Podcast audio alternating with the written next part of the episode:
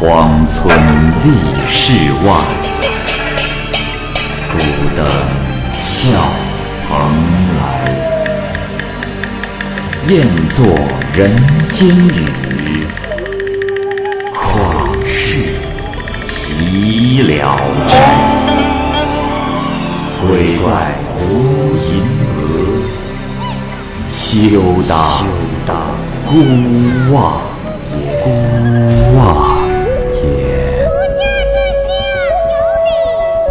白话《聊斋故事》，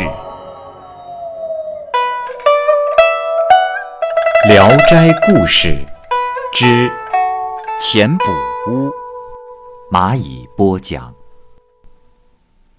夏商啊，是河北河间县人。他的父亲夏东陵富裕奢侈，而且非常的放纵。富裕的时候，每当吃包子是只吃馅儿，皮就扔得满地都是。人们呢，又因为他肥胖，因此就称他叫做丢脚太尉。可是到了晚年，他的家境是一天不如一天，极度的贫寒，每天甚至连饭都吃不饱，身材。也变得异常的干瘪，皮肤又松弛。人们呢又给他了一个称谓，叫做木桩僧，意思是说啊，他现在的身形啊，像个身挂袋子的化缘和尚。这个夏东陵在临死的时候呢，对儿子夏商说：“ 儿啊，我生平暴殄天物，触怒了老天爷。”因此才遭受着冻饿，无命休矣呀！儿啊，你可要珍惜上天赐予的福分，好好干活，来弥补我的过失啊！儿子夏商严格的遵循父亲的遗教，为人诚恳朴实，全然无坏心，耕田种地，自食其力，村里的人啊都非常的喜欢和尊敬他。这时，有位富商某翁，可怜他的贫穷，于是就借钱给他，让他去学做生意。可是这个夏商往往是连本钱都能赔进去，他因此无力偿还本金，心中非常的不安，就想去变卖家中的田产。某翁呢不肯让他这样做，夏商的心中就更是惴惴不安，于是就卖掉了自家的田宅，得来的钱。就拿去还给某翁。某翁问清了钱的来历，更加的可怜他，于是强行的为他赎回了卖出去的产业，又借了很多钱财给他，再去让他做生意。夏商呢推辞说：“啊，恩人，这怎么使得？以前借的十几两银子尚还没有还上，何能又增加这么多的债务啊？”某翁就请了一位商人和他一起去做生意，可是数月归来，也仅仅是保本而已。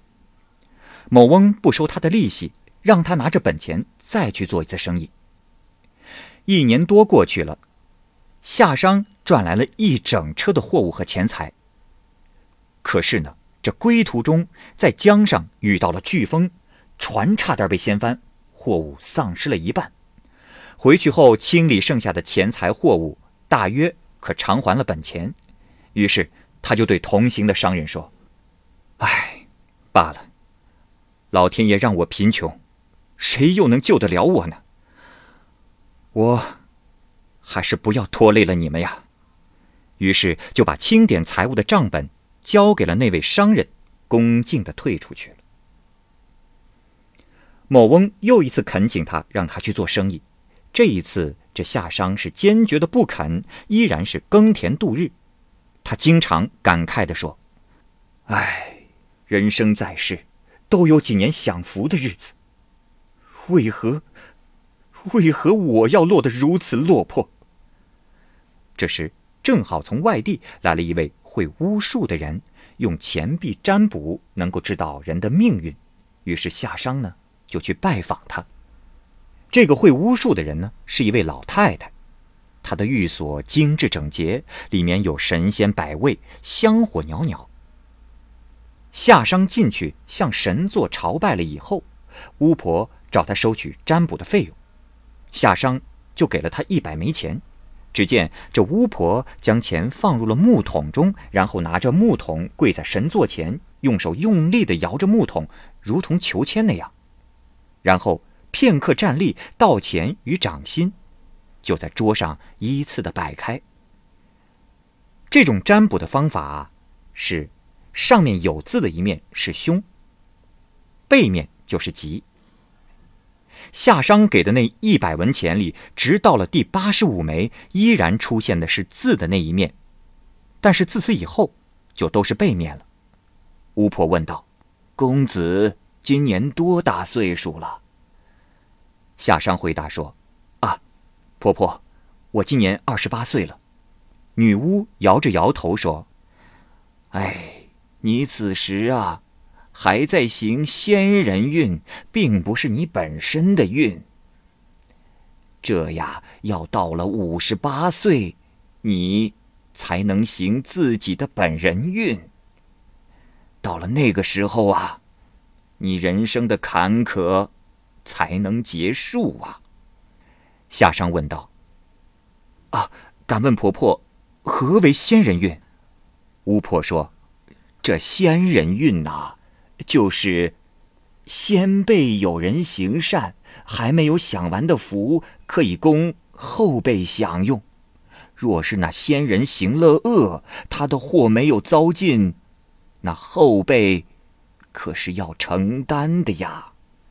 夏商屈指一算，说：“啊，若是这样，三十年后我变老了，那时就不灵便了。”到何处去挣钱呢？巫婆说：“公子莫急，这五十八岁以前呢，你有五年的运气可以回转，但也只是稍稍的做点事儿，使自己不挨饿而已。要到了五十八岁这年，公子会有巨额的金钱送上门，到那时不需费力的去寻找。”公子这一生啊，在我看来，并没有什么过错。你的福运是可以沿用到下辈子的。于是，夏商告别了女巫，回了家中，也不完全的相信女巫的话，仍然是安于贫穷，坚持操守，也不妄求非分之财。到了五十三岁的那一年，就留心想要验证女巫的话是否灵验。当时正在春耕，患上了疟疾的夏商啊，不能下地劳作。病好了之后呢，又接连的大旱，地里的禾苗都枯死了。直到这年的秋天才下了雨，家里已经没有别的可以种了，把所有的地都种上了谷子。说也奇怪，接下来又是天天的大旱，别人家种的荞麦、豆类等作物大半都枯死了。只有他家的谷子没事儿。终于等到下雨，雨水一浸润，又活了过来，谷子茁壮的成长，产量呢比往年增加了一倍。到了次年，春天又开始闹饥荒，夏商呢躲过了一劫。夏商因此就非常的相信了巫婆的话，向某翁借来了本钱，做点小生意，赢点小利。这时有人又劝他去做大生意。他就是不肯去。到了五十七岁那年，夏商家里修院墙，挖出了一个铁瓮，打开一看，里面有缕缕的白气冒出，也是吓得家人不敢伸手。过了一会儿，这白气散尽，再看，里边全是白银。夏商夫妇就把银子取了出来，一称，一共有一千三百二十五两。夫妻二人就私下讨论。说：“看来这巫婆的卜算也有错的时候，因为她还没有到五十八岁呢。”正在这个时候，邻居家的妻子来到商人家串门，看见了银子，并将这件事情就告诉了她的丈夫。邻居的丈夫非常的妒忌，就把这件事儿啊又偷偷的告诉了县官。没想到这县官是个贪官，就把夏商给抓了起来，问他索要银子。夏商之妻曾经想企图藏匿一半银子，但是夏商说：“哎呀，娘子，这不是我们应得的，就算是留下来，恐怕要招祸呀。”于是便如数的上交。县官得到了银子，恐怕夏商还藏匿了一部分银子，又来追要原来装银子的器具，装满了银两，这夏商啊才得到了释放。没过多久，那县官就认了南昌同知。过了一年，夏商去做买卖，到了南昌。这个时候，县官已经死了，他的妻子将要还乡，于是想变卖粗重之物，其中有若干篓桐油。夏商看到。价钱卖得非常便宜，便买了带回家。到了家以后，有个油篓漏了油，于是呢，夏商夫妇就把油要转入到另一个器皿。就在这个时候，他们发现那个油篓内啊有两锭的白银。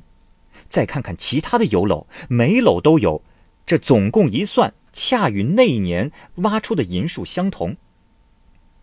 夏商自此就突然的富了起来，更加的乐于帮助穷人。慷慨解囊，毫不吝啬。妻子呢，劝他给子孙留一些遗产。夏商就说：“呵呵呵，这呀，就是给子孙在留遗产呐。”而那位告发他的邻居，此刻已经变成了乞丐，想来求助他帮忙，可是呢，心中惭愧，不好意思开口。夏商得知以后啊，就说：“哎，过去的事情是我时运不到。”所以鬼神借你之手，把好事打破，你又有什么错呢？来来来，于是就接济他，邻人感激涕零。后来，夏商活到了八十岁，子孙继承了他的产业，代代兴盛。